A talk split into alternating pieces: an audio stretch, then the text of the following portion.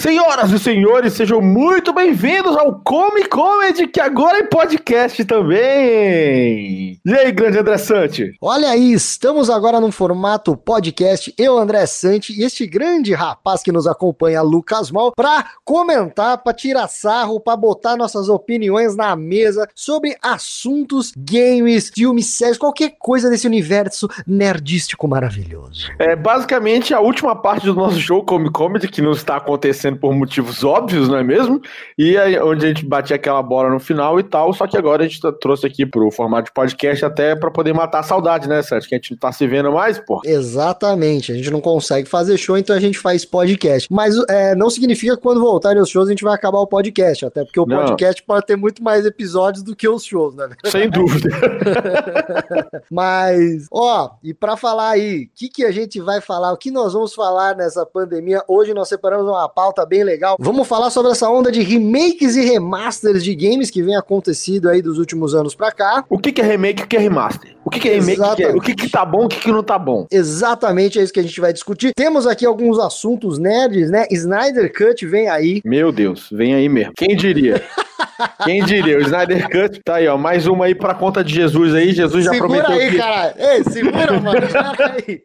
Vamos falar sobre a maior polêmica dos mundos dos games, que é Last of Us Parte 2. Meu Deus. Arrepiei até. E pra não deixar vocês só na piada e na desgraça, nós vamos falar aí sobre as promoções que tá rolando na PSN. O Mol aqui, ele já, ele já gastou um rim em jogos, então ele tá fazendo uma listinha agora de promoções, né? Exatamente. Eu, eu decidi nessa pandemia não gastar com psicólogo e gastar com games. Isso está salvando minha, minha saúde mental.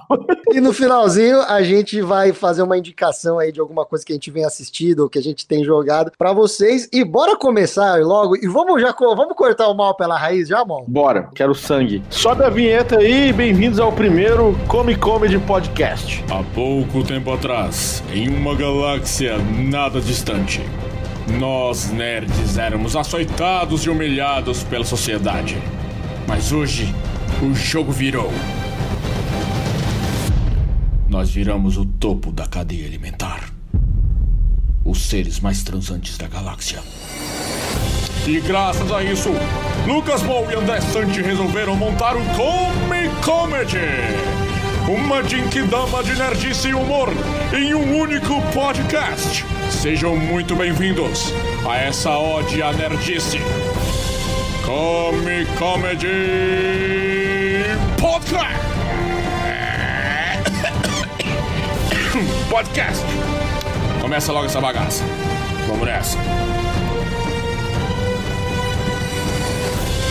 Droga, essa música não acaba. Editor, só começa logo essa porra. Vai, começa.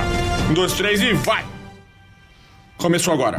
Então vamos lá, cortando mal pela raiz, bom, eu sou tão ligado nisso que eu nem, nem tava sabendo direito. Liga da Justiça, Snyder Cut. E aí, Malzito? Meu irmão, esse é a prova de que ser chato funciona, velho.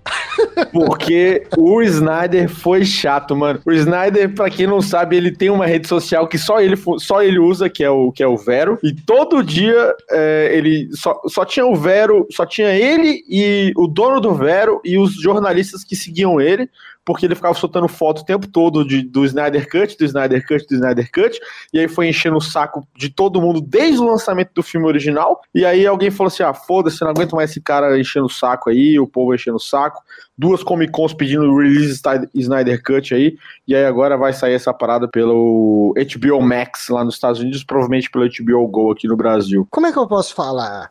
Assim, de um jeito, de um jeito não ofensivo peroja, perojativo. Eu acho que eu ia falar. Perojativo. Perojativo, vai ser minha palavra. Como é que eu vou falar de um jeito não pe, pejora, perojativo, perojativo essa palavra agora. Nova Pronto, palavra. Perojativo, vou anotar. Já fazer um dicionário come comedy. Pero... Perojativo. Perojativo. Pejorativo do Comic Comedy, essa é, de, é a definição. Exato, tem que per, lá. Perojativo. Ou de um jeito ofensível, ofensível. vai ser um grande monte de fezes. Esse vai tipo ser um grande monte de fezes. Mano, no, me desculpa aí, o filme é muito ruim, o original. O filme original é muito ruim. Ele é muito ruim em conceito. Ele, ele, não é muito ruim porque ele foi destrinchado. Ele é muito ruim em conceito. O conceito dele é muito ruim. Porque, cara, eles, eles tentaram acelerar tudo que a Marvel fez em, em três filmes que já foram ruins. e aí resolveram juntar toda a merda numa merda só. E aí a merda ficou tão merda que chamaram um outro diretor pra poder fazer. E aí ficou uma merda maior ainda. É isso. Mas tem o Henry Cavill, dizer o Superman, cara. O Henry Cavill é o novo queridinho da, da, do mundo nerd. Ele é o novo galanzinho. Ele é, eu gosto dele, cara. Ele, ele eu é gosto dele também. Até porque eu já vi esse cara pessoalmente, velho. Ele é um monolito de. Ele é um monolito que anda, tá ligado? Ele é uma peça de mármore maravilhosa que anda. Você viu ele na, na Comic Con? Você viu ele ao vi, vivo? Vi, vi, vi, vi, vi. aquela estátua de, de, de mármore Carrara caminhando e sorrindo pelas, pelos corredores da, da CXP. E, o, e uma perguntinha: o seu lado feminino uh, deixou seu cu piscando quando ele passou perto? Com certeza, mas com certeza. Mas com certeza, meio, pegava fácil. Eu falei, inclusive, depois que eu assisti o The Witcher, eu fiquei bem impressionado. Eu até falei num, num texto de comédia que, inclusive, a gente fez no, no show no Comic Comedy que se ele quisesse, eu comia esse cara. Eu, se ele falasse, André Santos, eu quero que você me come, eu, eu, não dá, não. Dá, porque eu, eu não, não, Dá, você daria, você daria. Não, não, daria não. não mas eu comia dá, ele por consideração. Daria. Ele ia fazer uh, no seu, no seu, no seu vidinho não, e tudo. É, a gente sabe que sim, Santino. Vamos, vamos, vamos deixar a sua masculinidade tóxica pro lado, tá bom? Não, mas a minha, a minha rosquinha vai mais do que minha masculinidade. A minha rosquinha vale muito. É. mas enfim, eu gosto dele como super-homem. Eu gosto do Ben Affleck como, como Batman. Eu gosto mesmo. É, é, tipo assim, a escalação dos personagens. Talvez eu, eu não gosto do Flash. Eu não gosto do Flash. Eu acho ele completamente sem carisma. O Cyborg não deu para ver nada do Cyborg basicamente. Não deu para entender, o personagem não foi, ele não foi apresentado. Parece que no Snyder Cut eles, é, há um foco maior no, na, na, tristeza que é a vida do Cyborg, segundo o, o Snyder, que na minha opinião, segundo o Snyder, a vida de todo super-herói é uma grande merda. Não, não há um momento de felicidade naquele, na, na visão do, do Snyder, que é inclusive um dos grandes problemas de tudo que que já foi mostrado e que vai ser remostrado agora. E aí, cara, eu acho que eles, não, eles vão ter que juntar um quebra-cabeça que não tá pronto, que ele diz que tá pronto, mas não tá pronto, que vão ter que regravar algumas coisas, pelo menos em áudio. E aí, brother, e aí vai ser uma coxa de retalho bem mais ou menos, né? Eu não entendi direito exatamente o que, que eles vão fazer mesmo. Vai ser a versão, o corte do, do Zack Snyder do Liga da Justiça com algumas coisas que eles acrescentaram, refizeram, na verdade, é isso. É a ideia dele, com coisas coisas que não foram gravadas a ideia dele, que eles vão meio que dar uma, uma repaginada ali vão ter que vão dar uma, tipo, é, vão vão vão photoshopar os bagulho. Vão photoshopar umas paradas ali. Vai ser fake news, vai ser vai ser Liga da Justiça fake. Vão, é, botar, e... vão botar o Lucas Loqueta pra, pra dublar o, o Batman. Ele vai ficar Júnior, ô Júnior, não solte pode em cima de mim não, Júnior, que manhã. Vai ser é, isso, é isso que vão vai fazer? Ser, é, eu acho que vai ser tipo isso. Não ficou claro se vão ser episódios, eu acho que vão ser episódios, não vai ser o filme completo. E mas ainda assim, bicho, o grande problema disso é que vai continuar decepcionando na minha opinião. Então é bom que eu já tô com uma expectativa lá embaixo. E eu tenho quase certeza absoluta de que eu não vou ser surpreendido por isso. Vai continuar lá embaixo. E aí tá gerando uma outra onda de chatice, né? Que agora estão querendo soltar o Esquadrão Suicida versão do David Ayer também, que agora começou a encher o saco também. Aí vai começar a fazer essas porra também, né? Então vamos, vamos, vamos soltar agora é, o Hobbit versão Guilherme Del Toro, vai começar a soltar todo mundo que que foi demitido de algum projeto vai querer voltar para poder fazer uma merda aí, velho. Puta que pariu, velho. É, você que é jovem, está nos ouvindo agora, talvez não, não aproveitou muito a época dos DVDs, assim, né? Você é da era do streaming, você é dos streaming, você é do Netflix, você é do Amazon Prime, do YouTube Premium, é, é. você não aproveitou muito a época dos DVDs. Eu lembro que tinham muita moda de você vender um DVD e o DVD para encher linguiça, para encher coisa, eles vendiam DVD, aí vinha a trilha sonora, aí vinha o Director's Cut, que era a versão do diretor. Na verdade, é mais ou menos o que está sendo feito aí, só que já vinha de fábrica, né? Esse é o filme. Não, mas, mas eu acho. Esse é o Director's Cut. Mas eu acho que esse não é uma, não vale como um Director's Cut, porque existem Director's Cuts que são bem bons. Por exemplo, o Director's Cut do Blade Runner é muito foda. Então, mas aí você tem que pegar que foi um, um filme bom, que deu certo, e o Director's Cut vai ser bom. Não, é o contrário, é o contrário. Ele Você não gosta de flopou. Blade Runner? Não, não, mas o Blade Runner original flopou, ele é um flop. Não, pô, mas o filme é bom. Não, o original não é bom. O antigão? Não, não é. O que foi pro cinema não é bom. E aí, quando foi pra VHS, que veio o Director's Cut, e aí sim ele virou um fenômeno cult, entendeu? Ah, isso daí eu não sabia. Eu então, não lembro. é, é o época. Poderoso Chefão, o Poderoso Chefão que eu tenho, eu tenho o Director's Cut do Poderoso Chefão, é bom, é bom, tipo, ele tem cenas a mais, tem algumas edições diferenciadas e tal, que é bom. O que tá acontecendo é que o Snyder Cut não é o Director's Cut, já que ele deixou de ser diretor no meio do projeto e veio um outro diretor. Não, eu sei, ligado? mas, mas ele foi. É, é- é tipo, é um semi-director's cut. É um semi-Director's Cut. É, eu acho Ou um ex-director's cut. É um, é um recontratado Director's Cut. Recontratado Director's Cut. Caralho, é tão confuso. Olha pra você ver, é tão confuso a discussão sobre esse assunto que eu acho que a probabilidade do Snyder Cut ser bom é muito mínima, cara. Véi, é tão confuso quanto a porra do filme. Chega, e, mano, desculpa, mano, eu não aguento mais esse negócio. Vamos mudar de assunto, pelo amor de Deus, cara. Eu não aguento mais. Então vamos só chegar a uma conclusão. Galera, vai ser uma merda. Conclusão. Tá conclu... Tudo que a gente falou até agora é pra chegar nesse ponto. Vai Nesse ser uma ponto. grande merda. Pronto, Já que acabou. a gente tá nesse, essa discussão polêmica que não chega a lugar nenhum e não vai chegar, vamos emendar na grande polêmica em volta de The Last of Us Parte 2, tá? Oh my antes de mais nada, antes do, do, Mol, do Mol ficar bravo e do Mol começar. a- a- o Mol, o Mol, ele, ele já- eu já sinto o tom de decepção na voz dele, o tom de preocupação. Preocupação. É, neste exato momento, enquanto estamos gravando, eu estou com mais ou menos 14 horas de jogo, tá? Eu tô jogando e o Mol não. Então eu não vou dar spoiler, eu vou tentar ali depois que o Mol falar a visão dele de uma pessoa que ainda não não viu, não jogou, e depois eu dou a minha visão do que tá até agora, assim. Isso também baseado no que a gente vem lendo, que a gente vem, vem escutando por aí. Então, Molzinho, o que que você tá achando de toda essa bagunça aí? Cara, eu acho que é o seguinte: o primeiro Last of Us é um dos melhores jogos, é uma das, não digo nem jogos, é uma das melhores produções multimídia é, audiovisuais dos últimos tempos. Eu diria de Tá. todos os tempos. É um dos Cara, melhores de todos os tempos. É muito foda, é um roteiro muito foda, é uma execução muito foda, é uma jogabilidade muito foda, é um dos poucos jogos na minha vida, eu conto nos dedos os jogos da minha vida, que eu zerei mais de uma vez, do início ao fim. O primeiro é muito foda, então a expectativa é muito grande pro que viria, o que veio agora com a parte 2. E assim como o primeiro, acho que o segundo, ele não se preocupou. Eu acredito, tô falando do achismo, tá? Porque é realmente achismo, porque Sim, eu não sim. peguei pra jogar. Depois eu complemento aqui porque eu, eu tô jogando. Eu acho que uma, um, um dos- uma das coisas boas do primeiro Last of Us, eu acho que é o que trouxe mais forte nesse outro, é que o Last of Us é um jogo que ele não está preocupado em se auto-explicar. Ele está preocupado em que você sente ali e sinta a experiência de jogar ele, sabe? Então, nos momentos de tristeza você ficava triste, nos momentos de raiva você ficava com raiva, nos momentos de surpresa você ficava surpreso, e ele não explicava isso com diálogos intermináveis, eram acontecimentos ali que faziam isso. E eu acho que isso é uma faca de dois gumes porque é uma obra muito sensorial, assim, muito, muito de emoção. Então, ela desperta emoções mu- muito radicais em todo mundo. Eu estou me emocionando com o seu relato, cara. Eu estou ficando emocionado aqui agora. E, cara, e é isso, eu chorei, eu chorei com o primeiro inúmeras vezes. Tem muitas vezes que eu, e assim, é diferente do meu choro com o Final Fantasy VII Remake, por exemplo. O meu choro é um choro de nostalgia com o Final Fantasy VII Remake. O choro no Last of Us é um choro real. É, é o sentimento da,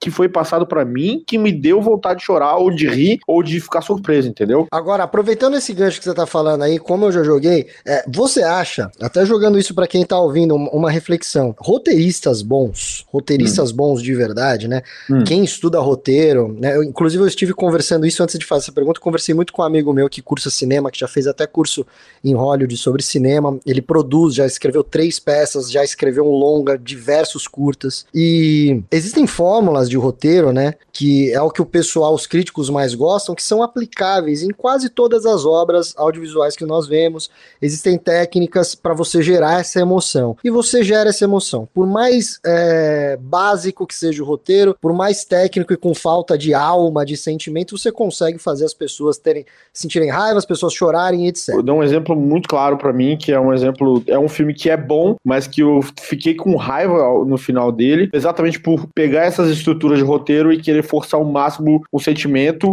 que poderia ser real e acaba sendo artificial, que é o Impossível. Você já assistiu? Não, não assisti. É um filme que é, inclusive, é um dos primeiros filmes do Tom Holland, que é a história de uma família lá na Indonésia quando viu o tsunami, e é baseado em uma história real e tudo mais. E essa família é separada no tsunami, durante esse tsunami, e ela, e ela acontece as merdas lá e tudo mais. E é uma história baseada em fatos reais. E ele fica o tempo todo cutucando você para que você chore com aquilo. E aí. E é ruim. É, é ruim. O, que eu, o que eu tô dizendo não é nem cutucar nem cutucar toda hora para chorar. Por exemplo, você pega uma história, sei lá, qualquer, uma coisa básica de roteiro. Pô, você pega uma história, vamos pegar Bambi, por exemplo, um bagulho que tá muito além. Você que, cara, qual que é o jeito mais fácil de você se emocionar com o Bambi? Cara, mata a mãe do Bambi, faz o Bambi, criancinha, vê a mãe. Tipo, matar a mãe é um negócio que vai se emocionar. Quem tá no cinema, pô, com, com as câmeras que a gente tem hoje, com o som que a gente tem hoje, com a produção, com os atores, a, o nível da direção dos atores que a gente tem hoje, qualquer história que você mate a mãe de alguém no filme, por exemplo, cara, você vai se emocionar. Hum. Aí, concluindo a minha pergunta, vale? Será que vale fazer qualquer coisa para gerar essas emoções e prender então, o espectador? Não vai. Mesmo que na hora você segure aquele controle e pense que foi o que eu senti. Na hora você fala, cara, eu tô tendo um mix de, mix de emoções, de raiva, de ódio, de nostalgia. Você tá tendo um mix de emoções, mas na hora que você para e fala assim, cara, mas que, que bagulho fácil, que bagulho idiota. E você começa a ver um monte de erros. Esse é o impossível. É exatamente isso que Você começa a ver um monte de coisas que não faz sentido os acontecimentos, que é isso que eu senti no Last of Us 2. Ah, mas assim, um crer. monte de coisas. Pô, que eu me emociono com Last of Us 2, é claro, tem coisas que acontecem lá que, mano, só se você não, não tá jogando, só se você não tá olhando pra tela e nem ouvindo que você não vai ter alguma reação, alguma reação de emoção. Vou dar um outro exemplo, é muito maluco esse exemplo que eu vou dar. Rambo 5, o último Rambo que teve de Stallone. Cara, é um filme do Rambo. Ele vai lá, mata todo mundo, é um filme do Rambo. Mas eles, é, o plot do Rambo é basicamente ele foi atrás de uma menina ali que era filha de uma, uma funcionária dele que acabou virando meio que família. Ele tinha a menina como filha dele, a filha foi sequestrada, tá ligado? Uhum. E as cenas são pesadas de um jeito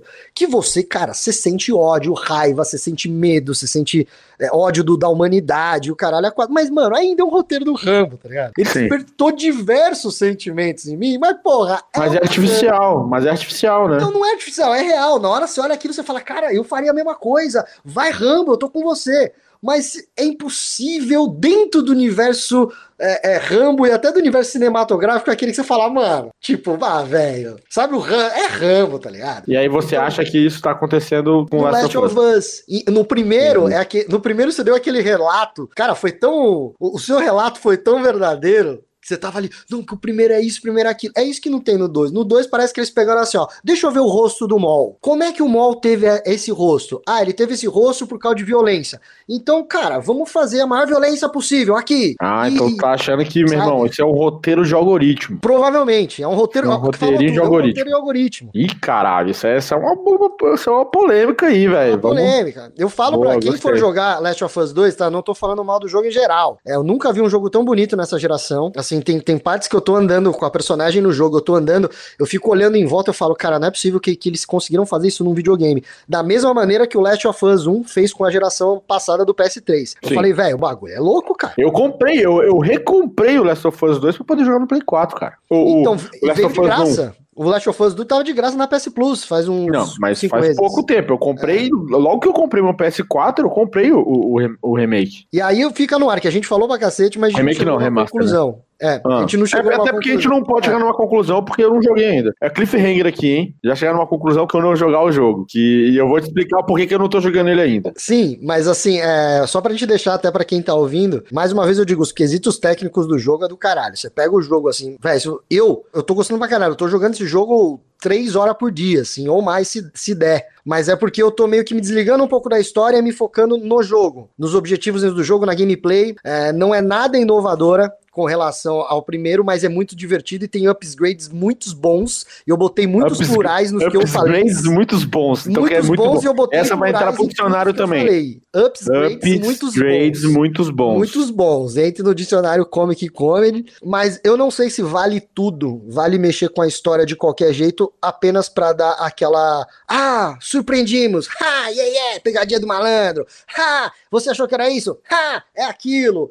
Pra galera falar, nossa, que genial, eu achei que era isso, que era aquilo. E muitas vezes surpreender não, principalmente quando você trata de sequência, surpreender não significa que é bom. E assim, eu não sei quais são as surpresas que você tá falando, eu não vi nada, tipo, eu não peguei nenhum gameplay para assistir, porque eu realmente quero ser surpreendido. Uma das coisas que eu acho muito foda no of Us 1, é só pra gente poder encerrar esse assunto, é, e aí nos próximos episódios a gente, a gente faz a conclusão, é, uma das coisas que é muito foda dos cliffhangers do, do Last of Us 1 é ele te deixa, ele te apresenta toda a dinâmica, ele te apresenta todos os personagens, e aí deixa você ficar muito confortável com eles, e aí quando você está confortável com aquilo que está acontecendo, bum, aí vem a surpresa. E aí tu fica, puta que pariu, velho. Como todo bom roteiro, né? Como, Como todo, todo, bom roteiro. roteiro. Você pode ver Game of Thrones na época boa, até eles matarem o personagem, eles faziam exatamente isso. Ou até esse personagem se tornar mais bonzinho ou mais malvado, né? Sim. É, você tem que estabelecer a personagem, né? Isso Sim. aconteceu no Last of Us 1 muito bem. Tanto, cara, eu, eu, eu amo. Joel e Ellie são da minha família, cara. Sim. Eles são família para mim. O Joel e a Ellie são família para mim. E outra, e só para finalizar, por que eu não estou jogando agora? Estamos num momento muito pesado da nossa sociedade, do qual o ódio é, faz parte do nosso café da manhã. E a história do jogo é baseada em ódio, então eu tô segurando um pouco o ódio só pra vida real por enquanto. então eu ocupando minha cabeça com coisas menos odiosas e, e, enfim. E é por isso que eu não tô jogando ainda. Pode jogar, é Rambo, cara. É Rambo. É Rambo. e com essa conclusão, nós encerramos essa pauta. Last of Us 2 é Rambo. é Rambo, mas os primeiros, a primeira uma hora é malhação. Carai! A primeira hora é malhação. é muito amor adolescente, cara. Eu tenho 33 anos, eu não consigo mais histórias de amor adolescente, cara. Ah, Desculpa. eu sou um eterno adolescente. Eu tô assistindo Clube do Beijo, essas coisas assim que estão no Netflix. Você gosta de Crepúsculo? Você gosta não, de... Crepúsculo não. Crepúsculo então, não. mas é Crepúsculo, Crepúsculo não, é mas assiste, a, assiste o filme, deixa eu ver, qual que é o nome do filme que é Mo, qual que é o nome daquele filme da, da menina que é coreana? Da menina que coreana? Três pastel por dois. Para todos que amei. Para todos que amei, é um romance adolescente muito bacana, pode assistir. Um e dois. Gostei pra caralho, me diverti, é bem adolescente. Mas enfim. Ótimo, gostou tanto que não sabe o nome do filme e perguntou pra namorada. Próxima pauta. Então é o seguinte, já que a gente vai entrar nesse assunto aqui de remakes e remasters, né?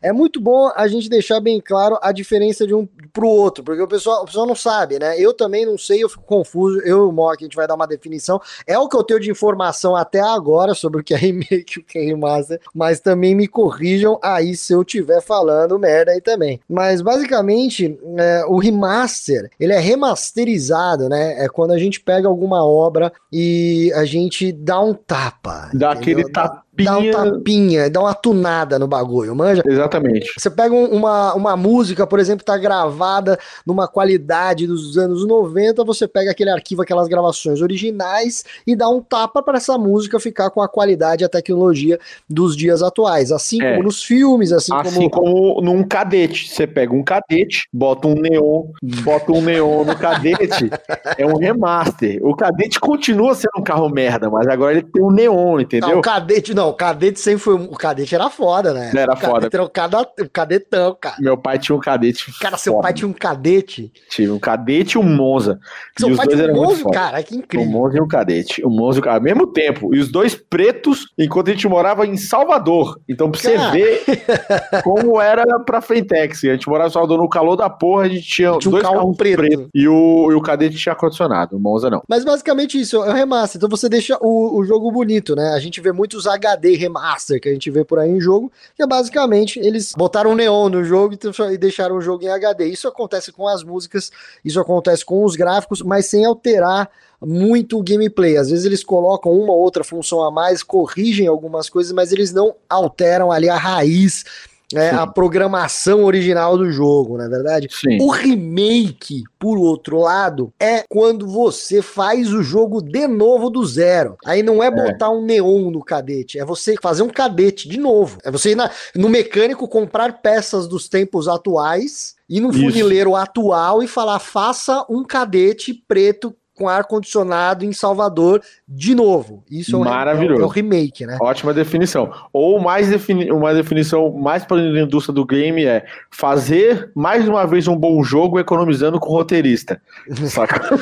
Às vezes, às vezes, porque. Bom, a gente até vai falar de um jogo aqui que tiveram, óbvio, que mexer num roteiro, porque não dá para usar o mesmo roteiro de 20 anos atrás. Mas enfim, tendo isso já como ponto de partida para nós começar a discussão aqui do que é remaster e do que é remake, bora lá? Bora começar essa lista de jogos? Então bora, bora nessa. Vamos lá. É, é, remakes e remasters no mundo dos jogos. Estamos aí bem focado no mundo do videogame, né? Até para você que tá ouvindo, a gente não fala só de games, mas na, no atual momento pandêmico, eu acho que é, é o que está mais movimentando as nossas vidas, até porque o cinema está um pouco parado, né? Sim. E o mundo dos games está fervendo, né? Então, nos últimos anos, nós tivemos aí uma onda de remakes e remasters temos aqui uma pequena lista, não de todos, mas de alguns que a gente vai falar em particular. Eu sei que o, o MOL, eu vou até eu, eu, vou até deixar ele falar aqui sobre um que há pouco tempo foi anunciado e o MOL é maluco.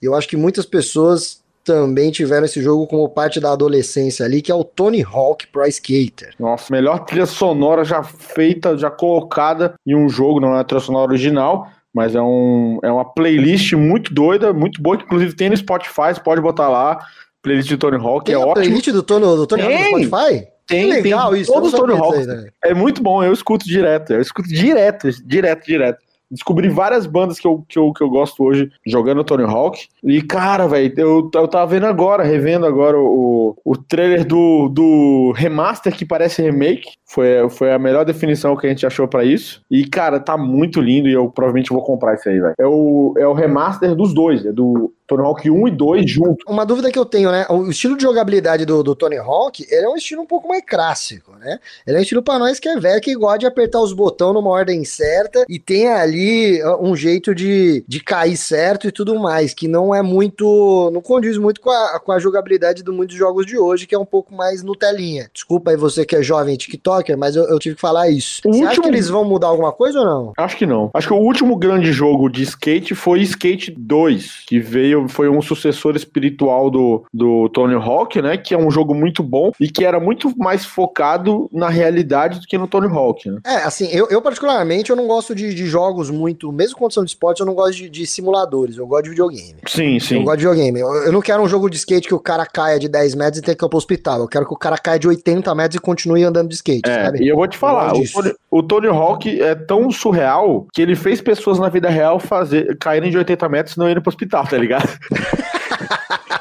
Cara, eu vou te falar, eu falo com tranquilidade. A mega rampa do Bob Burnquist só existe depois do Tony Hawk, velho. Olha aí. 1080 no skate só existe. 1080 é você girar 1080, 1080 graus, graus né? só existe por causa de Tony Hawk, velho. É quinto pro flip, velho, só existe por causa do Tony Hawk. Um monte de manobras existiu primeiro no videogame para depois a galera tentar na vida real e conseguir. Então, assim, isso, Tony Hawk isso, mudou a vida do skate. Isso, inclusive, tá atrás para outros jogos, por exemplo. Hadouken só existiu depois do Street Fighter. Eu sou, eu sou um ótimo executor de Hadouken. E tá todo mundo dando Hadouken direto aí. Ah, eu, eu dou vários Hadoukens, assim. Ninguém viu porque eu, eu faço segredo. Claro, é porque a gente não pode ficar botando essas coisas para todo mundo, né? Porque grandes poderes vêm grandes responsabilidades. Exatamente. Também. Eu sou o único personagem que eu faço Hadouken e Tiger Robocop. Boa. próximo, próximo da lista aqui de remakes e remaster que nós temos, agora vamos falar de um remake e que foi muito bem executado, hum. mas muito criticado ao mesmo tempo. Por quê? Resident hum. Evil é uma série de sucesso, todo mundo sabe, zumbis e a porra toda. O 2 é uma obra de arte eu joguei, eu posso dizer que é uma obra de arte. E o 3 eu não consegui nem comprar do tanto de, de crítica ruim que eu vi e de gente mandando, falando, André, nem compra o 3, mano, nem espera baixar o preço. É É mesmo? É mesmo. Cara. Eu vi você jogando o 2, eu achei, eu fiquei realmente tentado, porque eu zerei o 2 e o 3 naquele modo brother do lado, entendeu? Porque eu sempre tive cagaço de jogo de terror, de filme de terror, as porra toda. E o meu amigo Gustavinho, que hoje reside em Sydney, na Austrália. Tá mal, Gustavinho, hein? Tá, tá mal pra caralho. Opa, tá mal, Gustavinho, hein? O Corona nem chegou lá ainda. e a gente zerou junto esses dois jogos. E, cara, é, foi uma experiência muito bacana na época, mas eu nunca peguei para jogar sozinho. Era sempre a gente junto jogando, porque a gente se protegia dos zumbis, se por acaso eles aparecessem de verdade. mas, cara, jogando o 2, eu fiquei muito tentado a, a pegar o 2, porque tá muito bonito e a, e a, dinâmica dele me pareceu muito melhorada do que o que era antigamente, né? É, não, o 2 tá incrível, é uma obra de arte. A minha única crítica quanto ao Resident Evil 2, eu acho que deveria ter um pack ali, algum conjunto que viesse o jogo e 10 cuecas. É... Fazer um, um. A Lupo podia, podia angariar Lupo, essa, cara, esse marketing aí, cara. Não, não, e, às vezes não podia nem ser a Lupo. Se fosse a sempre livre fazendo um absorvente pra homem, botar na cueca também. Se é. a Pampers, mano. É, mano, é de cagar na calça, cara. Eu joguei fazendo live, eu joguei de fone. E, mano, vai tomar no cu. Ele tem aquele som meio 3D também. Ah, vai tomar no cu. Ah, eu, eu, tô eu, com medo de lembrar do bagulho. Eu lembro é enquanto bom. você jogava, eu lembro que uma das lives que você tava fazendo, eu tava fazendo live também na Twitch, jogando o meu boi velho Apex. E a galera tava. Tinha uma, tem uma galera que assiste as nossas lives ao mesmo tempo, né? A minha e a sua. E aí eles começaram a rir na minha live porque você tava se cagando. Aí eu parei a minha live pra assistir vocês Cara, é, é, muito de cagar. É, é, muito de cagar. Se alguém tá pensando em gastar o dinheirinho com dois remakes e cagar de medo, eu, eu aconselho. O 3 eu não joguei, eu vi muitas críticas ruins falando que ficou, focaram muito na ação, mais uma vez, né? Focaram muito na ação e que não é, foi tão, é, tão bacana igual o 2. Pra mim é isso que acabou com o Resident Evil, quando Exato. começou a focar demais na ação. Transformou em outro jogo. Eu até gosto do, do, do 5 e do 6, eu até gosto, mas não é Resident Evil. É um jogo legal de ação de matar zumbi. Só existe um momento onde focar na ação ficou melhor pro Resident Evil. Qual momento? No momento em que lançaram Resident Evil 4 no cinema, o primeiro em 3D, e foi realmente uma experiência divertida assistir no cinema 3D Resident Evil 4, que não tem nada a ver com Resident Evil, mas tem a Mila Jovovich e tem zumbi em 3D, e isso foi ótimo, foi bom de ver. Mas também foi só o 4, os, os outros, foda-se. Vamos lá, mais um para essa lista que temos aqui de remakes de remasters. É, esse foi flopou pra caralho, que foi o Warcraft, né? Não, eu, esse, esse não flopou. Flop é uma, é uma palavra muito, muito. Muito leve. Muito leve para esse momento. Foi, meu irmão. Foi um esguicho de merda.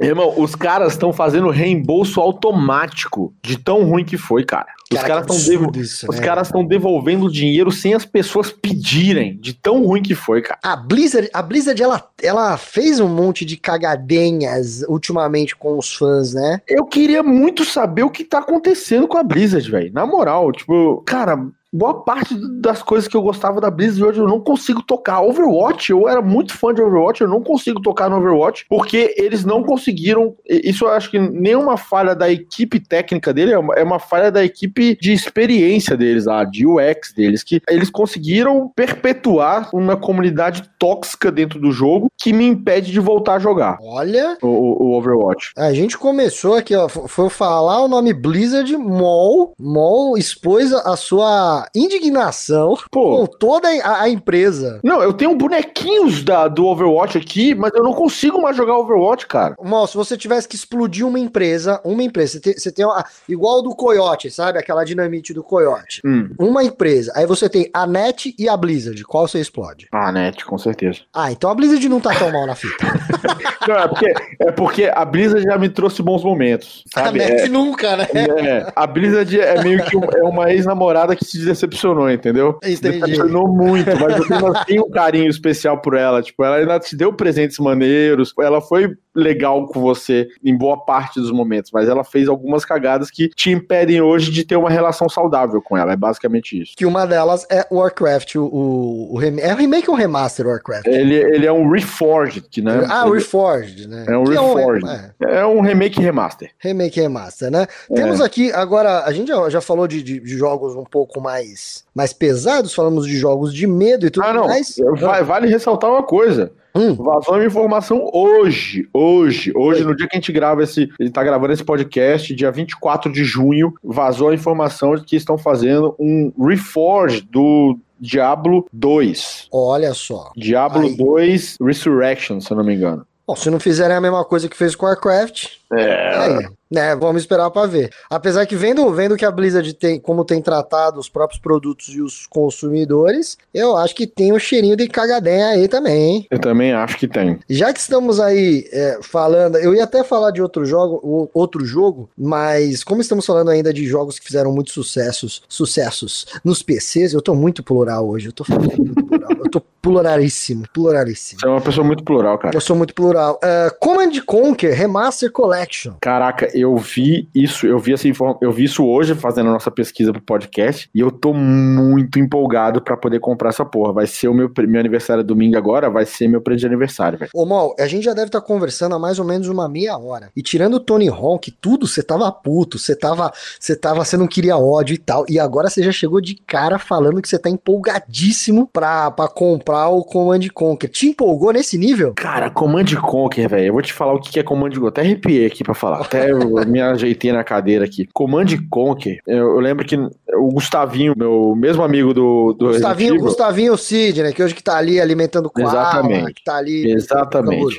Na verdade, hoje ele, ele joga um videogame muito mais hard, muito mais hard. O que, que ele tá fazendo? Ele é operador de guindaste. Ele tá operando guindaste de obras e. Ele tá jogando Guindaste Simulator na vida Guindaste simulator da vida real, exatamente. E, e ele adora isso. Ele é realmente apaixonado por isso. E foi na casa dele que eu joguei pela primeira vez o primeiro Command Conquer. A gente entrava escondido no computador do tio Edu, pai dele, e a gente jogava Command Conquer escondido. E era muito legal o primeiro Command Conquer, que é, que é um jogo de estratégia em tempo real, que você monta suas tropas e atacando e tudo mais. Eu acho que foi um dos primeiros jogos desse a dar uma estourada mundialmente, não foi? Foi, foi. Eu Uma acho que estourada. isso é em 95. Ó, títulos de grande expressão aí que você vai ah, associar com Command Conquer é o próprio Age of Empires, que foi um que dominou uma geração, StarCraft. StarCraft. Warcraft também. Mas se eu não me engano, o Command Conquer veio antes do, do Warcraft e do- StarCraft, cara. O, o primeiro Command Conquer. Eu não tô falando do Red Sim, o Alert. primeiro. Tô falando o Command Conquer, que era, que era na Segunda Guerra Mundial. Então, aí, aí siga o seu relato. Você jogou o Command Conquer o primeiro, na época que saiu. Então rola um emocional aí. Muito emocional. O, a galera tá falando super bem do remaster, né? Que fizeram, porque é um remaster do jogo, não é um, não é um remake. É um remaster do jogo. Estão falando super bem, que melhoraram algumas coisas e que o gráfico tá bonito, mas ele, ele mantém aquela essência do jogo de estratégia em tempo real. Eu joguei Command Conquer do primeiro até o Tiberian Sun. Tiberian Sun, eu joguei o Red Alert e o Tiberian Sun. Então, eu joguei o Red Alert 1, Red Alert 2 e o, e o Tiberian Sun. Foi o último que eu joguei.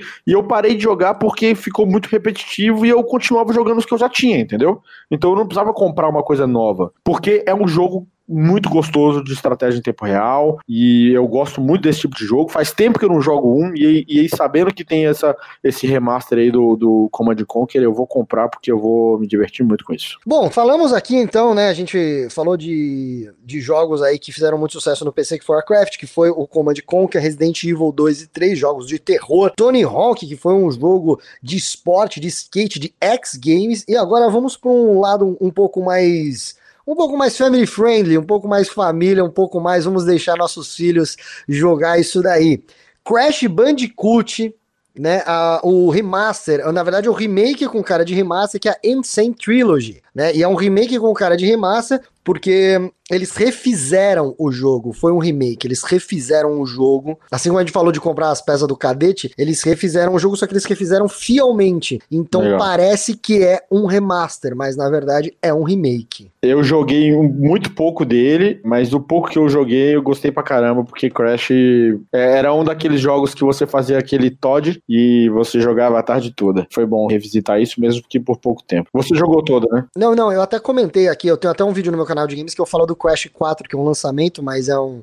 Não entra nessa pauta de hoje, depois a gente faz um outro Sobre lançamentos. Ótimo. sobre lançamentos e tal, sobre continuações de jogos antigos, mas enfim, eu na época do Crash Bandicoot eu não joguei tanto, eu tava numa outra vibe ali, um pouco mais adolescente rebelde, eu não queria jogar muito joguinhos de, de bichinhos que rodopiam, mas cara, é, o pouco que eu joguei eu gostava muito, eu achava muito divertido o Crash, e esse novo eu comprei, mais por conta da minha namorada, que ela sim, ela, ela era da geração fanática por Crash, pela reação dela que teve com esse, esse, é, eu sei que o jogo tá muito bom. Joguei um pouco com ela, o jogo tá muito divertido. Ele, ele dá a sensação de ser aquele Crash antigo, mesmo sendo um remake. Os meus amigos que eram fãs de Crash, os, os caras ficaram malucos, cara. Eu tenho um amigo Sim. que comprou no dia que saiu e se internou na frente do PlayStation até acabar os três. Pô, então, foda. Né, e, e, uma das melhores críticas que eu ouvi sobre o jogo foi a dificuldade. Que eles não mexeram na dificuldade do jogo, o jogo tá do mesmo jeito que era, as mesmas dificuldades. E ele, e ele era um jogo difícil, velho. É. Tinha fase jogo... pra passar se você conseguia o bom e velho. Vou pegar!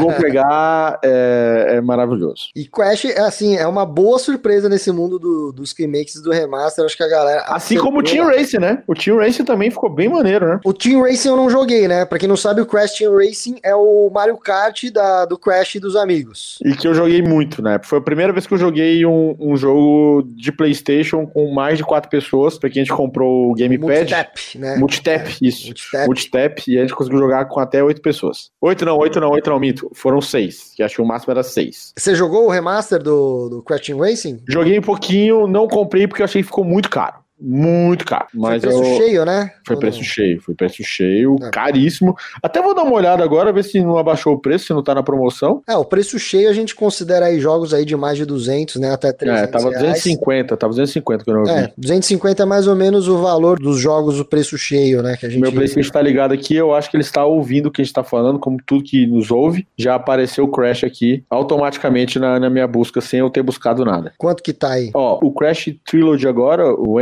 Insane Trilogy, tá 74 reais, tá, tá em promoção. Ótimo. descobrir. E o Team Racer tá em promoção também, mas ainda tá caro. Tá quanto? Tá 114. São jogos que são remakes, na verdade, e eu acho que, de certa forma, até vale. para quem tem o um fator nostalgia dentro do coração, acho que gastaria até com. Feliz, gastaria esse dinheiro feliz. Mas eu acho que para novos jogadores, eu não sei se vale a experiência, entendeu? Eu vou, se baixar um pouquinho mais aí, se baixar por uns 90 reais, eu pego o Team Race. Aí, ó. Tá vendo? Então é nostálgico até a página 2, não é verdade? Até, até, até custar 100 reais. até custar a nostalgia. O preço da nostalgia do mall vale 100 reais. Até 100 reais, exatamente. Bom, tivemos uma notícia aqui hoje, na verdade, eu não sei se foi hoje que saiu, mas eu vi a notícia hoje, dia 24 de junho de 2020, que foi Star Wars Racer, aquele clássico jogo Racer. de corrida de pod racer do Nintendo 64, disponível agora para Nintendo, para Nintendo Switch e também para o PS4. E eu, eu já adianto, eu nem vi quanto acho que tá uns 60 e poucos reais, alguma coisa assim. Vamos conferir agora ao vivo. Mois vai conferir uh, enquanto a gente grava isso e eu vou comprar. É um jogo que eu tinha para o Nintendo 64, eu gosto, vale o fator nostalgia e também acho que vai ser um conteúdo legal para alimentar o meu canal de games, que é o André Sante Games no YouTube, né? E também na Twitch, que é André Sante, né? O Mol, ele está na Twitch também como Lucas Mol e eu tô nos dois. Está 41,50, tá um 41,50, mas acho que não é esse, não, mas acho que não é esse Revenge, esse Revenge é outro. Eu acho que é, é, é, outro. Esse Racer Revenge eu acho que é outro. É do jogo. Play. Ah, não. Esse Revenge é do Play 2. Do Play 2, é o Star Wars Racer. Tá, esse aqui não, não, não apareceu aqui na PSN ainda, hein? O Mol não tá achando na PSN. Ah, apareceu, apareceu, apareceu, apareceu. apareceu. 62,50. Então, 62,50 a partir do momento que vocês uh, pararem de me ouvir, você pode ter certeza que eu levantei aqui a minha bundinha da minha cadeira e comprei esse jogo para jogar hoje, né? Mas como você está vendo, ouvindo um podcast editado, no atual momento eu já arregacei. Ele é um remake? Ele tá me parecendo mais só um, só um... Eu acho que ele é um remaster. O que tá me parecendo aqui que foi só um port. É, então, o port não, porque eu acho que eles devem ter dado um tapa no gráfico, né? Cara, não tá me parecendo ter tapa nenhum, não. É mesmo? Parece é. que não é? É. Cara, eu vou estar tá até, deixa eu... Bom, eu vou descobrir e eu falo para vocês.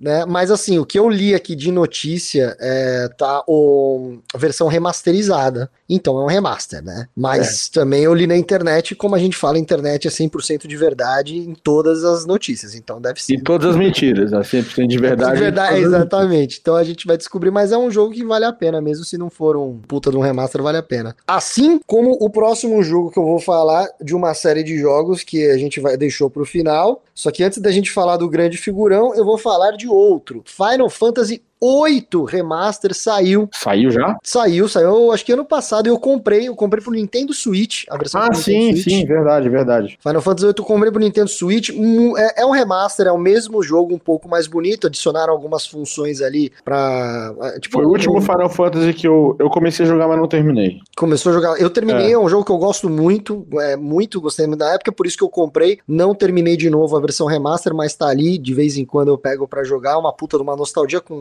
gráficos bem mais bonitos, o jogo tá bem acabado, tá polido, né? eu adoro usar essa, as palavras, estão polidos, os gráficos estão polidos, o cadete tá polido, é o cadete. O cadete tá polido, boa, Toda, boa, Anota boa. aí no, no, no, dicionário. Aí, Quando falar cadete, é remaster, hein? Remaster e remake, é cadete é a nossa, é a nossa definição. Isso. E agora vamos falar do nosso grande figurão, o astro dos remakes, a menina dos olhos dos remakes, o Goku dos remakes, o Ikki de Fênix dos remakes, o Chaves dos remakes, o Bob Esponja dos remakes, o Ronaldo Fenômeno dos remakes, o Michael Jordan dos remakes, o Ayrton Senna dos remakes. O Jedi dos remakes. O, o... Jedi, o Obi-Wan Kenobi. Obi-Wan Kenobi dos remakes. remakes. A pizza de quatro queijos dos remakes. Não, pizza de quatro queijos com gorgonzola de verdade. E catupiry original.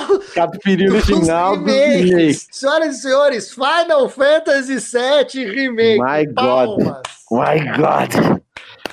Meu Deus, palmas de pé. Tô de pé, hein? Tô de pé batendo palma aqui. Eu acho que não dá nem pra, pra eu pro mall uh, uh, falar muito sobre esse jogo, porque vocês já perceberam que a gente é fanboy bagarai. Nossa. E a gente amou esse jogo. Pra mim, definiu uh, o que é um remake. A, a, partir deles, assim, assim que faz um remake. É isso aí. Terminei no, nesse domingo agora. Nesse último domingo agora eu terminei ele. Cara, que experiência recompensadora, assim. Foi um jogo de preço cheio. Mas é um jogo cheio cheio também. É um jogo cheio. É, é, um jogo que não vai até o final do jogo original. Ele vai estar tá só até o primeiro CD do original. O original pro PlayStation 1 são três CDs. Esse, ele, é, esse primeiro remake é uma primeira parte do remake. Vale falar, desculpa é, te cortar, mas o primeiro jogo inteiro são três CDs. Este Final Fantasy VII Remake, só a primeira parte dele são dois Blu-rays. Então tem muita informação dentro tem do jogo. Tem muita informação e é uma informação linda. Eu tenho minhas críticas, tenho minhas críticas, mas eu vou fazer depois. Mas, cara, quando termina, velho, é uma, é uma catarse, velho. É uma. Eu tentei, eu queria terminar ele para poder instalar outros jogos no meu HD, porque ele é bem grande grande, mas eu não consegui desinstalar ele ainda, porque eu quero, eu tô querendo jogar de novo, velho. Porque, nossa, que, que primor, velho. Que, ele que, tem muita coisa para fazer. Você fez? Você fez? Ele tem muita coisa para fazer depois que você acaba o jogo. Só... Eu fiz, eu, fiz, grande parte, mas. mas tá eu, faltando, eu... É, acho que só ficou faltando para mim os desafios da Shinra, que do resto eu fiz. É, então, você tem esses desafios para fazer. É um jogo assim, é, acho que não, vale nem a pena eu mal gastar tanto tempo falando dele. A gente pode fazer um episódio só sobre ele, sem pode, problema. É, a gente pode fazer sobre ele. Eu tenho um vídeo também, eu tenho dois vídeos no canal de games falando sobre ele. E assim, é muito difícil a gente falar sobre ele sem dar spoilers, né? Vai ser uma coisa mais ou menos o que a gente falou sobre o Last of Us 2, aquela conversa, só que dessa vez nós dois jogamos o jogo e ao contrário,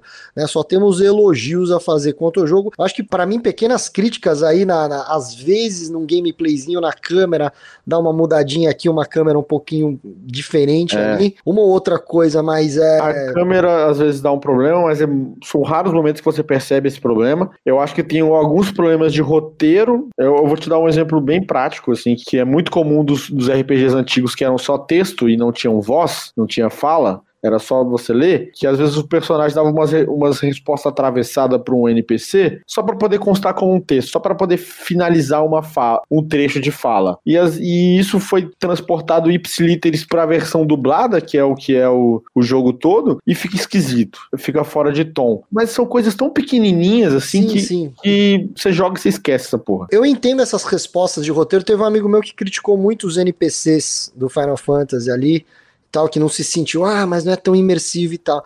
Mas eu acho que essa parte do remake foi para ser mais nostálgica. Eu acho que essas respostas atravessadas, essas conversas às vezes que parecem meio sem sentido, elas deixam aquele ar de, cara, os caras pegaram realmente o que, que eles falaram. É, mas eu acho que aí tem um problema. Tem essa questão aí desses alguns diálogos, tá? Porque outros diálogos realmente foram reescritos e reencenados e, e foram até ressignificados para mim. Alguns não, praticamente todos, né? 99% ali de diálogos. Porque a gente tá falando do remake de um jogo feito de 1997, que era um RPG de texto e que agora ele tá 20 anos depois presente num, num, num formato atual, com atores dublando os personagens. Então é óbvio que mexeram no, no, no roteiro, não é impossível não mexer, né? O cara que faz o gordinho lá, o. O, o Ed. O ator que faz o Ed é o, é o cara do, do Breaking Bad, velho. É muito legal. É um dos amigos noia do. Do Pinkman. E é, é, muito massa. Quando ele fala a primeira vez, é caralho, é o moleque do, do Breaking Bad. É uma voz meio assim. É, exatamente. É uma voz meio assim.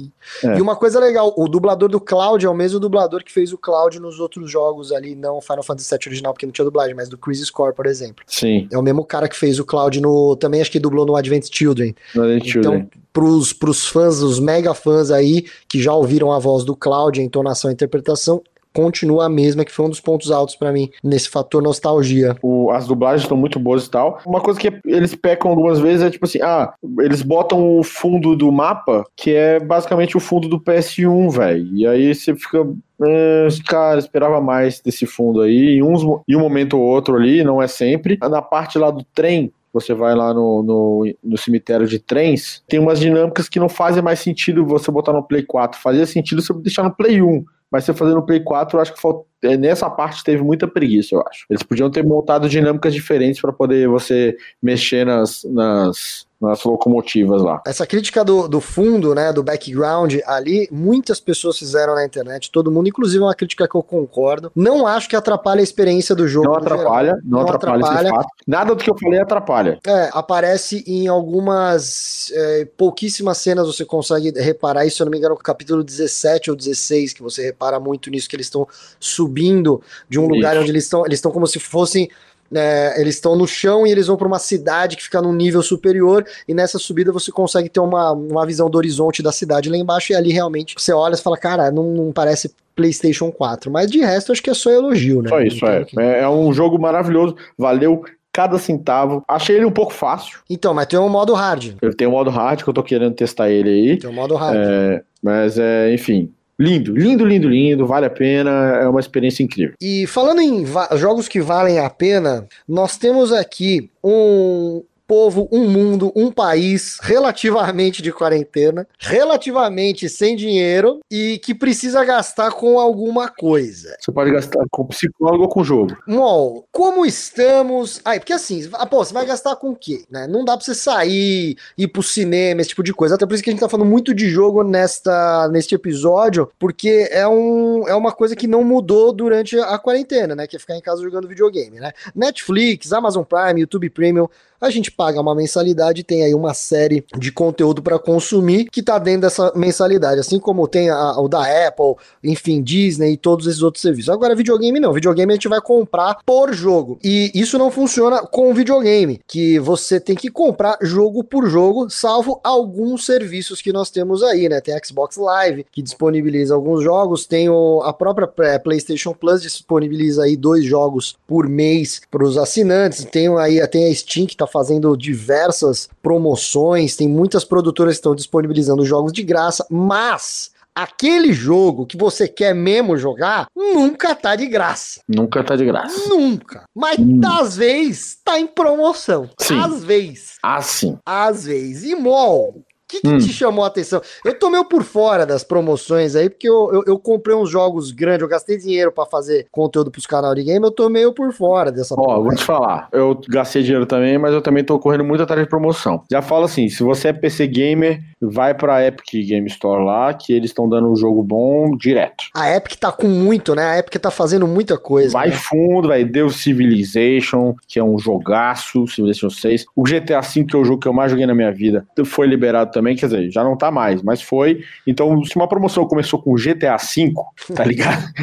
é, é, porque vai vir coisa boa. Então pode ir para lá que você vai ser feliz de graça por um bom tempo. É, o Xbox Live, se você tiver oportunidade, vá também, porque tem muita coisa boa lá, inclusive o Street of Rage 4 foi para Xbox Live. Vocês vão me ver falar muito pouco de Xbox, porque eu, eu não tenho, não tenho interesse também. Não tenho eu nada também, contra. É, né? também não, mas é porque o Xbox Live ele funciona também para PC, né? É, eu uso o Mac, então aí eu tô fudido, então, né? Então, é. Mas eu, eu tô pegando isso de, de releases de amigos meus próximos. Sim, que... é, o que, eu, o que eu sei, o que eu sei de amigos é, meus eu sou, Eu também sou, eu sou sonista, né? Meu PlayStation é, é PlayStation 4, meu casaco que eu tô usando agora é o casaco da PlayStation. Então, eu sou sonista mesmo. Mas aqui, na PlayStation Store, vou te falar, tá rolando uma promoção nesta semana agora. Tô falando, termina dia 8 de julho essa promoção, tá? Que é a promoção de férias. Tá vindo promoção toda semana, basicamente. Eles, eles é uma promoção atrás da outra que tá vindo durante esse período.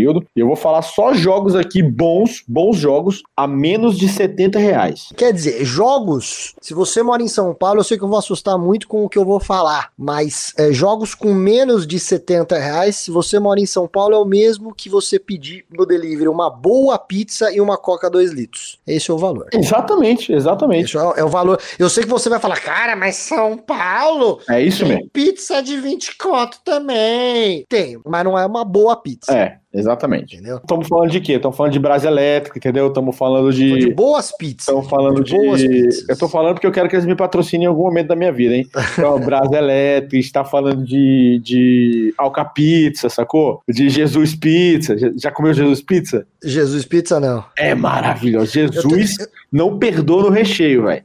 Você quer recheio, meu irmão? Taca recheio mesmo. Eu gosto muito das pizzarias aqui do meu bairro, aqui da Zona Sul. Tem umas tradicionais aí de mais de 20, 30 anos de pizzaria. Mas é uma pizza boa. Se você quer gastar uma pizza boa, aí você vai pagar 40, 50 para uma pizza aqui em São Paulo. Aí você paga mais 10 conto numa Coca 2 litros e 5 conto da entrega, né? Pronto, vamos chamar esse bloco de jogos que valem o preço de uma pizza boa. É isso aí. Jogos que valem o preço de uma pizza. Em São Paulo. Em São o pessoal, Paulo. O pessoal do interior deve estar tá vendo agora, deve estar tá vendo, não, ouvindo agora agora e rindo muito da nossa cara. Porque, pô, eu viajo pra caralho fazendo show. E no interior você come pizzas excelentes aí, duas pizzas e uma Coca-Cola e dá 50 conto, manja. É, não. Mas sim. enfim. É, então vamos, vamos lá, lista vamos de jogos. fazer aqui. Bota um reverb aí, Doug, pra, pra ficar mais bonito. Começa agora o bloco Jogos que valem o mesmo que uma pizza boa em São Paulo. Uhul! Vamos lá. Jogos que custam menos de 70 reais e que valem a pena nesse momento. É o primeiro que eu vou falar, já vai fazer o, o menino Santi tremer. Deixa eu ver. O The Witcher Wild Hunt, The Witcher 3, Complete Edition, ou seja, a edição completa. Com as DLC Com tudo. os DLC tudo. Ah, quantos tá essa? R$ 62,00 e 37 centavos. Cara, é, eu tenho The Witcher 3, tenho a DLC. Se você não tem, compre. Para mim, para mim, eu sei que muitos não acham assim, mas ele é candidato a ser o melhor jogo dessa geração. Você vai sentar nesse jogo, você só precisa comprar esse jogo que você pode jogar três pandemias com ela tranquilo. Tranquilamente. É um jogo enorme e muito bom. Vai na fé. Outro jogo que eu nem gosto muito, mas tem gente que gosta, então eu vou falar aqui, que é Assassin's Creed Odyssey, também está em promoção a uma bagatela no Play 4 uhum. de R$ 49,99. O famoso 50 conto com menos um centavo. Eu também eu tô nessa sua onda aí. Eu não joguei muito Assassin's Creed, eu não tenho muito o que dizer, mas é, é, é uma franquia grande e 5 então num jogo desse tamanho ali tá, tá muito honesto, né? Tanto o Odyssey quanto o Origins estão nessa mesma, mesma faixa de preço. Tá, os dois. Mas eu, eu, não, eu parei de jogar no. Quando o Ezio parou de ser o personagem principal, eu parei de jogar Assassin's Creed. Um jogaço jogaço, jogaço, né? À toa que é Game of the Year Edition, tá em promoção agora. Hitman 1, o primeiro Hitman do, do, do reboot do Hitman, tá por R$ 49,98 jogão, vale muito a pena. E por último, e não menos importante, um jogo que eu acho super subestimado, mas que eu acho um jogo muito maneiro, que é o Dishonored. O Dishonored, a edição com os. É, tem a edição com os três com os, os três jogos, né? acho que são os dois jogos de um DLC. Tá saindo por tá saindo por 60 e poucos reais. Vale a pena, vale a pena jogar, jogão, divertidão, é uma arte muito diferente, primeira pessoa com poderes, cara, divertido pra caralho, vale a pena. Vamos lá, é, o mal indicação de quatro jogos aqui, né, que estão em promoção, você gastaria aproximadamente 220 reais em quatro jogos muito bons de franquias que são grandes.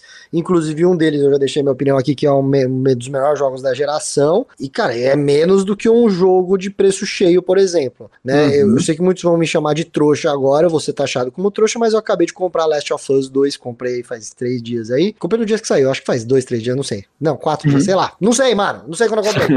eu paguei 280 pau no bagulho. É isso. Paguei Sim. 280 pau no bagulho, que vai me dar aí 20 horas de diversão e ódio, enquanto você pode aí gastar 220 reais tendo quatro jogos que vão te dar diversão e alegria. Não, e por muito tempo. Não, por, não muito, muito. E por muito, muito tempo. Muito. Só, de, só de The Witcher aí você pode botar umas 120 horas? Cara, com as DLC sim, porque para você fazer. Eu não fiz tudo no The Witcher 3 e eu não joguei a DLC. Eu tenho a DLC, mas ainda não joguei. Eu comprei faz tempo e meio que esqueci dela. Eu preciso até jogar. Acho que eu vou jogar agora na pandemia. Cara, eu acho que eu não fiz tudo e tenho umas 60, 70 horas de jogo. Eu não fiz tudo, cara, no The Witcher. Tá. Assim, não, não fiz tudo que dá pra fazer. E cada DLC do The Witcher não é uma DLC tipo, ah, é meia dúzia de quest a mais. Não, é praticamente um jogo inteiro. Então, e eles fizeram duas. Então, assim, realmente é, é, um, é um negócio absurdo. Só fazer uma correção aqui. O Dishonored é, Complete Edition, que eu falei, eu falei que tava 60 e poucos, tá 74, tá? Tá 74. Tá um então são 234 reais aproximadamente que você vai gastar. Ainda Isso. assim, 234 reais é muito menos do que um jogo de preço cheio, que o Last of Us. Um AAA de preço cheio. É, é, muito menos. É, se você, se você for pegar o Last of Us 280 pau, cara, Putz, eu prefiro ficar com esses quatro aí. Mas agora, se você está. Você é rico, se você é jovem rico, você tem tempo, você é rico, compra tudo. Compra, compra Last of Us, compra The Witch, compra tudo. Se é rico, você compra. Se você não é rico, aí você né, não compra.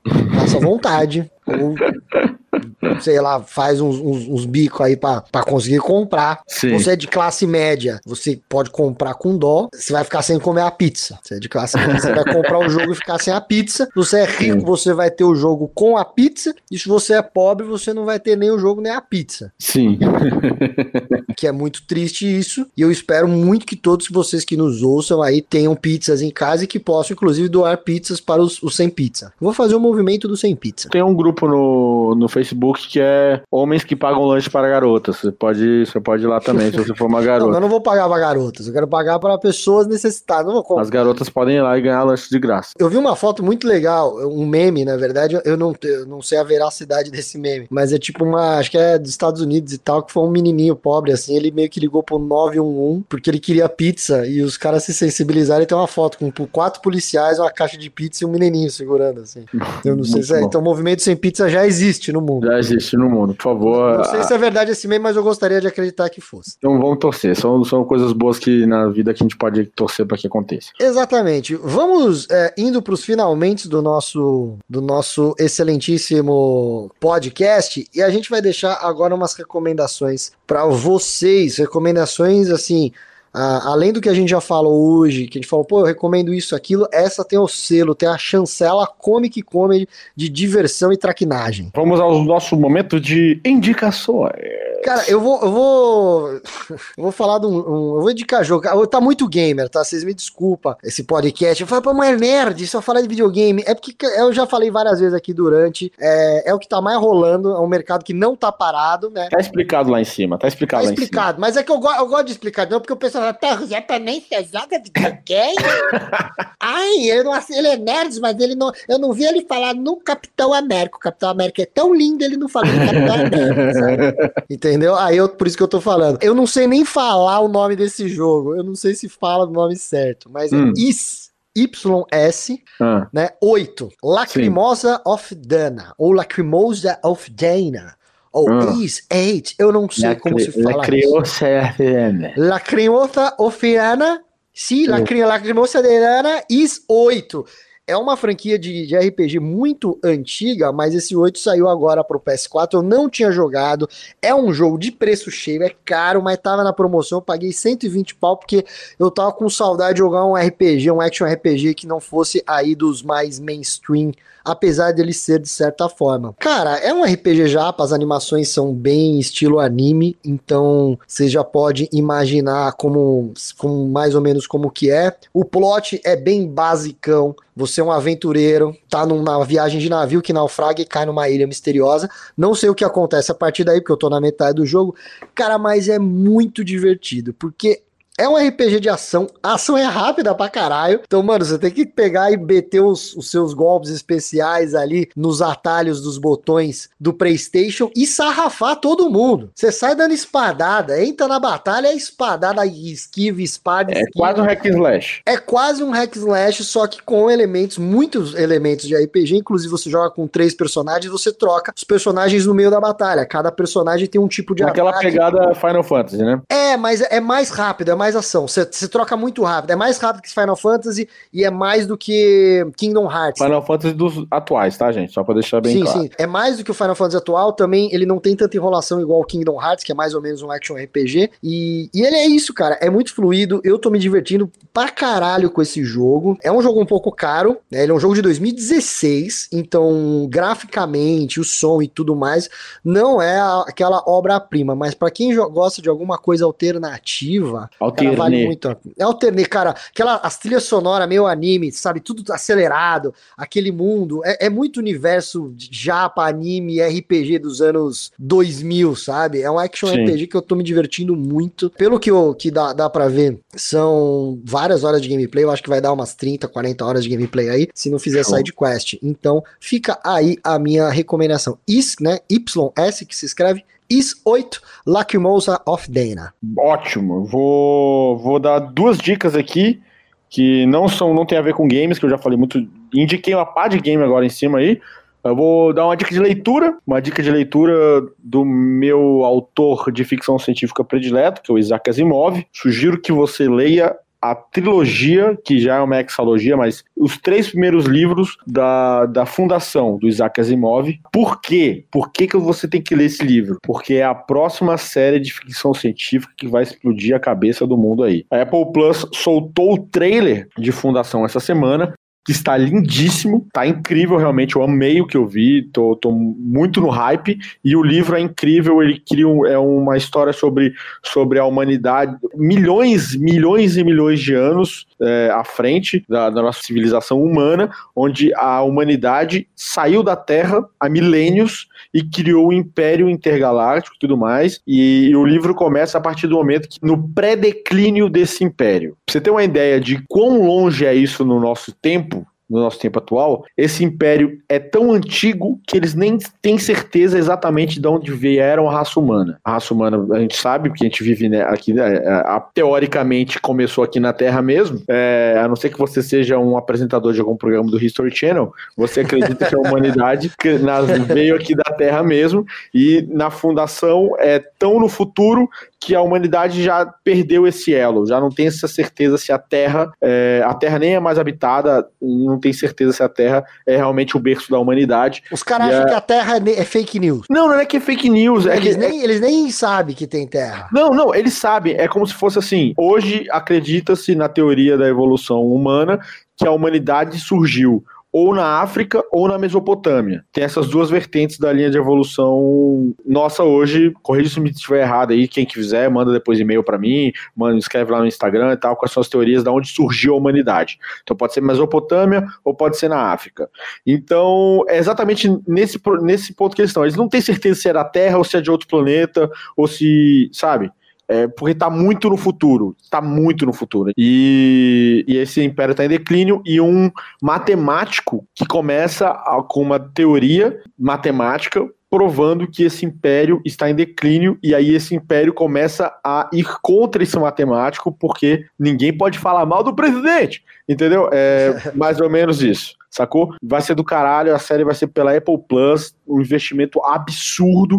Os roteiristas são os roteiristas de Batman Begins, de Batman Cavaleiro das Trevas e Batman, aquelas, a galera da trilogia do Nolan lá. E, bicho, muito foda o livro, um dos meus livros prediletos, valeu. E por último, e não menos importante, também ficção científica pesada, que eu gostei muito, da é uma série da Amazon Prime chamada Tales from the Loop, Os Contos do Loop, que é uma série de ficção científica meio retrô, é como se fosse um, um retrofuturismo, né? É um futuro nos anos 80 que acontece. É o futuro do passado é o futuro do passado. É uma série bem contemplativa, ela tem um ritmo muito diferente do que a gente está acostumado a assistir. É meio que uma antologia também, mais ou menos como foi o, o Black Mirror. Bla ah, Bla ah, meu, muito Black Mirror mesmo. Mas aí que tá. Black Mirror é uma antologia futurista e tudo mais que eu não gosto, eu acho palha, acho chato pra caralho. O... Mas assim, nessa é uma antologia que acontece em uma cidade, então cada episódio é uma história que se fecha em si, mas que no final ela se une no, num, num universo é, um, é uma coisa bem contemplativa, ele demora um pouco. É, é, explicando quem são os personagens, como é que é o dia a dia desse personagem, nessa cidadezinha no interior dos Estados Unidos, e que acontecem algumas coisas misteriosas e tal. E, cara, é bem legal. A trilha sonora é linda, não tem nada de nostálgico, é, é só antigo, mas não é nostálgico. Tipo, não é igual Stranger Things, que tem as músicas nostálgicas, as roupas nostálgicas. Não. É um universo em si só e eu fiquei apaixonado. É lindo. Vai lá, Tales from the Loop. É isso que eu tenho para dizer para vocês. E é isso, senhoras e senhores. Concluímos aqui a primeira né, edição, nosso primeiro episódio do Comic Comedy Cast. Como que chama? Comic Comedy Comic Cast? Comedy Podcast, pô. Vamos, vamos simplificar. Vamos, vamos Comic. Comedy, o podcast. Ótimo, perfeito. O podcast. Comic Comedy, Comedy o, podcast. podcast. Temos Comic Comedy O Show e temos Comic Comedy O Podcast. Temos o Comic Comedy A Caneca, o a Comic. Comedy Os Posters e a gente Exatamente. vai expandindo esse universo Comic Comedy aí. Exatamente. Espero que a gente expanda tanto que a Disney nos compre. Tomara. É, que eu quero me aposentar. Eu também. Acompanhe o nosso trampo também, além da Comic Comedy, nas nossas redes sociais. Eu sou o André Sante, tenho o meu canal de humor André Sante, tenho o meu canal de games André Sante Games e meu canal na Twitch André Sante. Fora isso, Facebook André Sante, Instagram André Sante, Twitter André Sante, aquela coisa toda, na é verdade. E eu sou o Lucas Mol, você me acompanha Mol Lucas no Instagram, Lucas Mol no, na Twitch. No YouTube também tô postando pouca coisa lá, mas eu tô fazendo várias lives no meu Instagram. Toda segunda-feira uma live nerd e toda uma sexta-feira uma live sobre comédia. Inclusive o Santi já foi meu convidado lá. Então acompanhe o meu Instagram, mollucas. E fique ligado no Instagram também do Comic Comedy, que é D Comic Comedy, THE Comic Comedy, lá no Instagram, e a gente vai começar, estamos postando eventualmente algumas coisas lá, e agora com o podcast de volta vai ter muito mais conteúdo lá. Certo? Valeu, Grande Sante. Valeu, Lucas Mol. Muito obrigado a todos que ouviram. A edição desse podcast ficou por conta do grande Doug Bezerra, do Frango Fino, escuta o Frango Fino Podcast também, e nos vemos no próximo Comic Comedy ou podcast. Um forte abraço.